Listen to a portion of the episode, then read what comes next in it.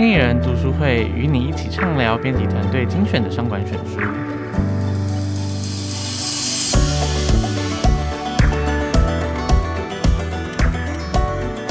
大家好，欢迎来到经理人 Podcast。那我们今天经理人 Podcast 的单元又是来到我们经理人读书会。那我是采访编辑刘耀宇，大家可以叫我 Andy。嗯哈喽，大家好，我是经理人月刊的文稿主编邵贝萱，我是贝萱。好，那今天读书会的话，我们今天要来谈的一本书叫做《接单人生：兼差斜杠自由工作，零工世代的职场样貌与实况记录》。好，好长的书，这个副标就知道，你知道，听着副标就知道，它这本书其实是跟这个零工经济和共享经济有关的书。好，那我们其实是谈到共享经济的话，这一两年因为疫情的话，其实大家都还蛮有感的，就是这个。就可能跑的外送员，就可能有叫过熊猫啊，或是吴啊吴博义这样。对，那就是讲到共享经济啊，或者是共享平台这种 app 啊，不知道就是贝轩你自己觉得，或者是你身边有呃朋友吗？这在从事这相关的产业，或者你自己对这个有吸引力吗？哦，因为我在美国住过六年的时间啦。那我我的朋友曾经开过就是那个共享车。那美国有除了 Uber 之外，还有另外一家很大家的，也也是开共享车叫 Lift。嗯，那所以我有一个朋友就做过那个，大概做了两年吧。然后自己现在在台湾也有朋友在接熊猫的 case，嗯，所以我知道他们其实是蛮辛苦的。哦，是哦，因为我是有一些朋友，就是因为疫情的时候，确实他工作他正职有受到影响，所以他开始会去跑一些单什么的。那我自己。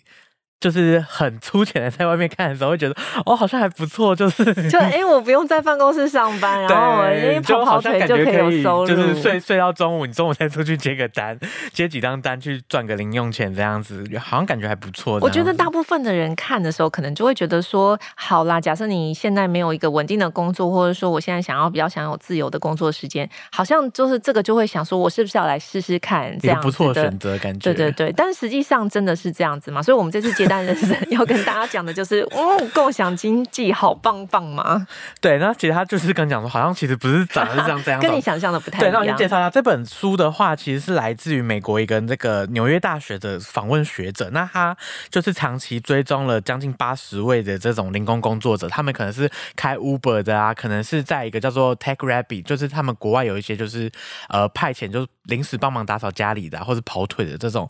就是各种这种。共享经济的 App 的工作者，那他就是追踪了几年之后，把他们的这个实际的采访啊什么，把它整理成册。那这本书的话，简单来说，大概是分八个章节，前面一到三章就在讲，跟你介绍说，其实这些零工工作者他的实际工作样貌是长怎样子。然后再来四到六章的话，主要是在讲说，那这些工作样貌会对我们的工作形态带来哪些结构性的问题。然后最后七八章比较想说，那好，我们知道了实际情况，知道了问题，那我们该怎么办？OK。大家想到共享经济或是零工经济这种接单，嗯、大家第一个想到就是啊，可能工时比较弹性，然后就可以做自己。我我如果不不爽接，我可以不要接嘛，啊、就听起来就是可以比较呃，就是做自己的工作。但事实上，这本书里面要跟大家讲的是，真的是这样子吗？作者亚历山卓的话，他其实在里面就有提到说，其实我们大家都想象这个零工经济最大的优点就是我可以选择自己接单，可是其实你的这个单子它也是来自于市场的，所以其实你的工时是会被市场的需求绑住了。OK，对，什么意思呢？就像我们刚刚提到的这个吴博义和这个富富胖达，那他其实你看，你可以想象，就是他最高时段可能就是在用餐时间嘛。啊，对，那可以想象就是那你用餐时间，其实你。蛮难不去接单的，不然你其实你就没有什么单子可以接了。那 Uber 也是，它会有一个尖峰时段。嗯，那甚至如果你是做 Airbnb 的，其实也会有这个假期。嗯嗯，那你可能你假期你想要出去玩都有点困难，因为你的房源就要出租，你就是要待在你这个房源的附近，你可能假期就比较难出远门。嗯，所以简单来说，你的工时。不会被老板限制，可是会被市场限制。OK，因为讲到这个工时限制，大家第一个想到这个接单，就会觉得说你的工时是比较弹性、比较自由的。嗯，但是刚刚 Andy 就有讲说，这本书里面第一个就讲到看起来很自由，可是实际上你你的接单还是受到市场限制。你没有老板的限制，你有市场的限制。怎么说呢？举例来说，就是因为我朋友在开那个 Lift Lift 嘛，然后他就是。如果你要真的有单接，其实你要跑的单都是半夜的单，为什么呢？因为你想想看，谁会需要代驾，或者说谁会需要，就是我想要叫车，很多时候是就是半夜去。Club 啊，去 party 的人，有喝点酒，有喝点酒的，不能开车的人，或者大家一起出去玩，所以你接单的状况，你首先就会被限制是什么？可能你可能什么 ladies night 啊，或者礼拜五晚上、礼拜六晚上，那个才是接单的大众。如果礼拜三晚上、礼拜五晚上、礼拜六晚上你不想接单，你也想陪家人，你可能就会损失掉非常大的一笔钱。对，就会变成说，你其实不想过朝九晚五的生活，可是你可能会变成过一个就是上。就其实你的时间还是被绑架，而且你要想想看，如果你是照着好啦，你因为想要抢这个客源而去接单，那你你工作时间是什么？就是如果用开车来算的话，就是哎，你就是晚上十点、九点、十点，可能一直到天亮。都有可能，所以你的作息可能没有办法想象的，就是哇，我想要什么时候接，我想要什么时候做，没有，你可能还是会受到限制。做到这件事情。那那就撇除时间的话，另外也有一些对共享经济的想象是，它的时薪可能相较比较好。嗯，在这本书里面，他有提到，其实你呃，他是就美国纽约的状况来讲好了。他说，Uber 的这个司机平均的时薪确实比运输同业高，可是呢，它其实里面也蛮长蛮多隐藏成本的，因为 Uber 司机他有很多像是保险费啊，或者这些燃料费的东西都是要你要自行吸收的。那甚至他在他调查的一些就是访问的零工里面，其实有些人他真的付出的这隐形成本真的太高，以至于他可能他的平均时薪是二十五美元左右，那可能有将近一半的钱是 付在他的成本里面，所以即使他的平均时薪比同业高个可能三到五块钱都不足以去 cover 这个。嗯，我这里也可以补充，就是比方说像我刚刚讲，我那个朋友在。开接开再接 lift 的例子嘛？那假设今天晚上他就载到一个喝喝醉酒的客人，嗯，然后这个客人就不小心在你的车上吐了，然后你吐了之后，你整个晚上就泡汤了，因为你要忙着清洗那些，不然你没办法再接下一单嘛。但是当然啦，你把这个就是状况报给就是这个平台，平台还是会付你的钱，就是清洗费什么的，但他没有办法付你其他时间上的损失，甚至会有实际的损失，你的车子可能对对对对对，所以其实你听听起来好。像说啊，我我我可以自己选择客户，或者说我我我只要多接一点，我就没有有可能在嗯、呃，就是你在接单的时候会有各种遇到各种各样的状况。那这种状况一出现的话，你可能还是没有办法达到你想要的。我多只要多接单，我就是多赚钱，就更多钱赚。因为像。除了刚刚提到的工时和薪资啊，嗯，因为他可能这样子你跑的话，你其实是要花蛮多时间下去跑，才可以达到就是一个正职工作的收入嘛。那是工时和薪资除外以外，他其实还要点出一个还蛮大的问题是，你在做这些。共享经济的单的时候，其实还有一个很大问题是你其实是以派遣工的身份在做的啊。对，对，对，那这样有什么问题呢？这其实是你在工作上面，那讲台湾的话，可能就是你没有受到正式的劳保的保护。嗯，嗯，嗯，那你工作出意外，或者是工作出纠纷，谁来就是帮你善后，或者是给你一些足够的资源和支持？讲到风险，我再讲两个例子哦，就是因为因为因为我我那个朋友就是他接立腾的朋友，他真的接单就是接开车开蛮久的。我觉得我听过两。个最有意思的例子，就是一个就是，就反正有一天晚上，他就是去接那个喝醉酒的客人，然后就从一个 club 里面出来，然后出来没多久，他被警察包围。为什么呢？因为警察接获线报，就是说刚刚就是那附近的那个 club 里面有人开枪，所以呢，警察就。只要从那家 club 出来的车，全部都拦下来，所以他就面临过警察包围了这一台车，要司机跟车上所有的人都就是高举双手，就好像演电影一样，就是你你你全部的人都下来，然后手举高，看是车上是不是真的有武器。嗯、然后我觉得这个这个就是我听了以后都对很很惊，我觉得是这是一个很不可思议。但是想想这个就是接单的，就是你有有可能会遇到的处境啊。那如果真的发生。就是因为你你也不能你也不能够选择你不太能够选择你的客户，你也不知道你的客户是谁。对，所以这个其实这是这是一个蛮大的承担风险的。然后另外一个就是因为刚刚讲到就是计程车司机的这个争议嘛，就这个台湾也有，就是到底到底，因为他们不是他们不是一个有工会有协会的组织，就是大家就是在这个平台上面就是接单，所以其实常常会有这种到底我就是这种这种是不是正规工作的这个争议，是不是有组织的审这个争议啦。那那个时候其实呃国外也有这样子的争议，然后他们用了一个，我觉得到现在我还是觉得还蛮巧 巧问，这样可以讲巧妙吗？就是当时他们机机场计程车也是有排班的，嗯、所以那有有固定的排班司机是有有一个协会还是有一个工会的。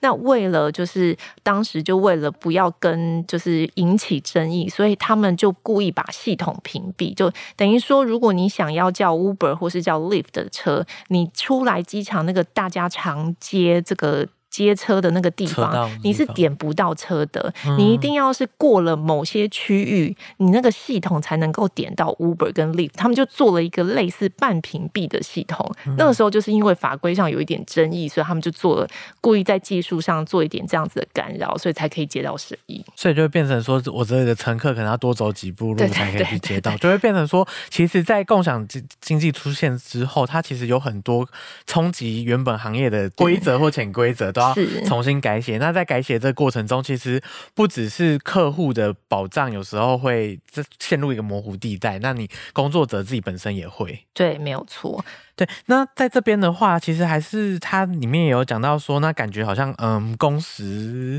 和薪资都会跟想象中有点出入，然后还有这安全性问题。那为什么看起来还是这么多人？就是就我我自己也会好奇，就是想说为什么到底还有那么多人？就是感觉其实好像听起来现在数起来都是弊端嘛，但实际上为什么还是会有很多人前仆后继的想要投入这个行业？对，因为书里面就有提到说，其实以美国来讲，二零一七年的话，它有算出其实有将近三十趴的美。美国人是比前两年再多一层的人投入这种兼职的行业，嗯，然后以市场规模来讲，有调研机构调查说，从这个二零一九年的三千七百亿的这个共享经济的市场规模美元，到二零二四年预估会有一点五兆，就是论这个市场规模或者投入的人数都在持续扩增中。那为什么呢？那它其实书里面还是有分说，其实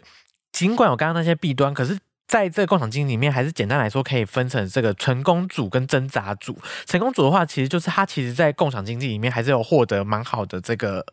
待遇和收入。像他举说，其实有些 Uber 司机很聪明，他其实他本业不来自于这个开 Uber 赚的这个收入.他其实是把。他的 Uber，他的车子改成是一个卖珠宝的 showroom 哦，oh. 他其实是专门跑一些就是比较名贵地带的地方。感觉他本来就是一个有钱人，他本来就是一个，就是可能是一个 认识珠宝的人。然后闲暇的时候，我就想要接接单，一些名人、名人或者是一些名媛啊，送他的车，然后跟他推销珠宝，所以他就靠这个赚了很多钱。然后还有一些大学生呢，他可能是嗯，他本身有一些资本，所以他可能有一些就是好几栋套房这样，他们就。联合组起来，就变成是某一个地区就是最多出租套房、最多房源的人，然后他也是靠这个在 Airbnb 上面获得很大的收入。那他其实讲说，这些成功组跟刚刚说到这个挣扎组，指的就是我要开很多很久的车才可以赚到一点点钱的这些人。他说，这两组的差距其实基本上就是他们先天的资本，或者是他们这个劳动技术造成的差异。因为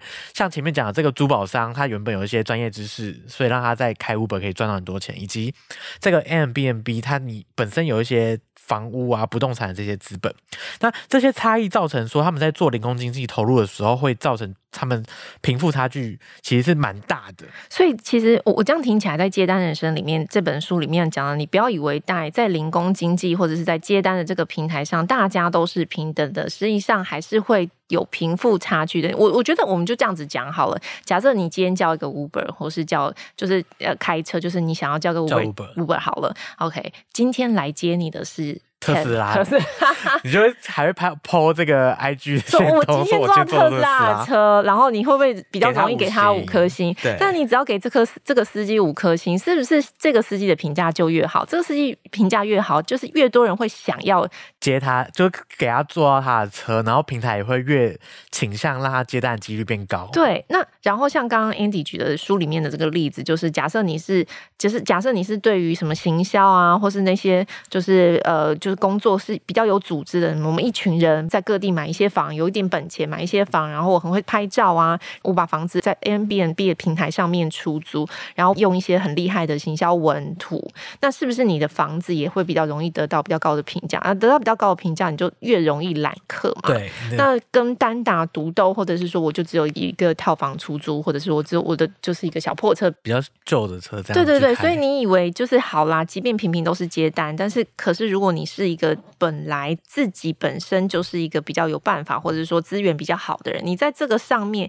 也会得到更多的资源跟生意。其实有时候它可能会更凸显这个贫富差距的。对，那这个贫富差距，其实我有时候就会想说啊，那我们其实做一般工作做的时候，其实也会有这个差距嘛，因为有一些比较善于推销自己的人，或他比较工作有组织的人，他本来就是比较容易得到好的收入嘛。那可是，在共享经济里面，书里面有点到一个更大的问题，在于说，像刚刚说到的，其实平台它就是会一直去推崇这些五星评价的人，而去遗忘掉这些，就是后面这些。评价比较不好的人，他可能久而久之，他越来越难接到单，或者他都接到一些比较不好的单，比较难赚钱的单。那久而久之，这些人会越赚钱越辛苦。而且，你如果一般工作的话，你其实绩效不好的话，你可能会有人帮你训练，有人告诉你说，有前辈主管会告诉你怎么做的更好。可是你，如果你是个零工，你其实是没有得到资源去改善自己的工作表现的。就其实，在接单平台来说，他会刷掉那个感觉评价比较不好的，甚至会给你少排。来一点生意，可实际上，如果你想想啊，普通的员工在一家组织或在一个公司里面，呃，你可能一开始表现不好，还会有人出来就说你要怎么改善。对，但实际上这这些平台不一定有这样子的耐心，或有这样子的资源愿意指导你说啊，你就这样这样就好。没有，他可能就是用就是数字或者用就是直接把你刷掉，或是让你比较少排在前面被别人点到。我觉得这个蛮去注意前面的那些人。刚刚算起来，就不论是从工时上啦，安全上，然后是薪水上，甚至里面的贫富差距有可能是扩大，呃，对，会扩大。那这个会有解法吗？因为感觉不论怎么样，你还是越来越多人在投入，就是共享经济平台这个上面。这个话就是书里面他其实七八章在做总结的话，他其实有说到，就是作者也不觉得说要因为这样子去，就是我们要去遏制这个共享经济的发展嘛。他他认为说，这其实还是是随着科技的发展，这个共享经济的形态是一定会出。出现的，他说是顺着这个经济的趋势而出现。那其实这不是问题，问题是我们有没有意识去改善这个工作环境。像我们刚刚说到，以安全性来讲，它其实蛮大的问题是出在于它是派遣工的身份在做这件事情。那是不是当你平台有一定的资源的时候，是不是你应该把这些常接单的人，你用一个正式员工的等级去给他有足够的待遇或员工训练，去照顾他？那这其实是不只是你要。要求企业做这件事情，你政府和社会，你应该要联手去帮劳工争取，或者是监督企业做这件事情。就像每一次这个新的经济形态出现的时候，其实都是要重新有一波劳工权益的斗争，才有办法得到一个更好的保障。那其实作者的意思就蛮接近这样子，就是说我们要怎么去意识到共享经济的这些工作会有这样的问题。那有这些问题之后，我们应该有足够的问题意识去改善这个问题。那这都是需要靠就是政府、社会或者是各方的力量去做监督的，而不是。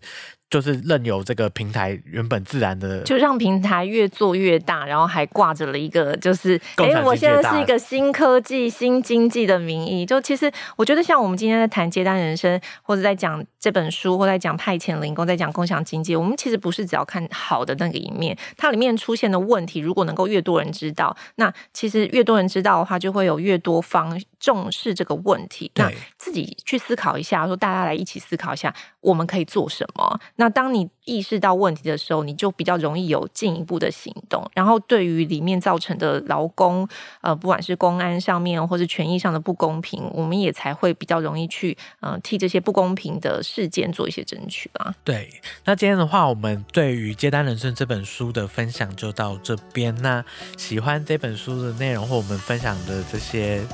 讨论，再帮我们频道按个订阅，按个赞。好，那我们今天节目就跟大家分享到这边了，拜拜，拜拜。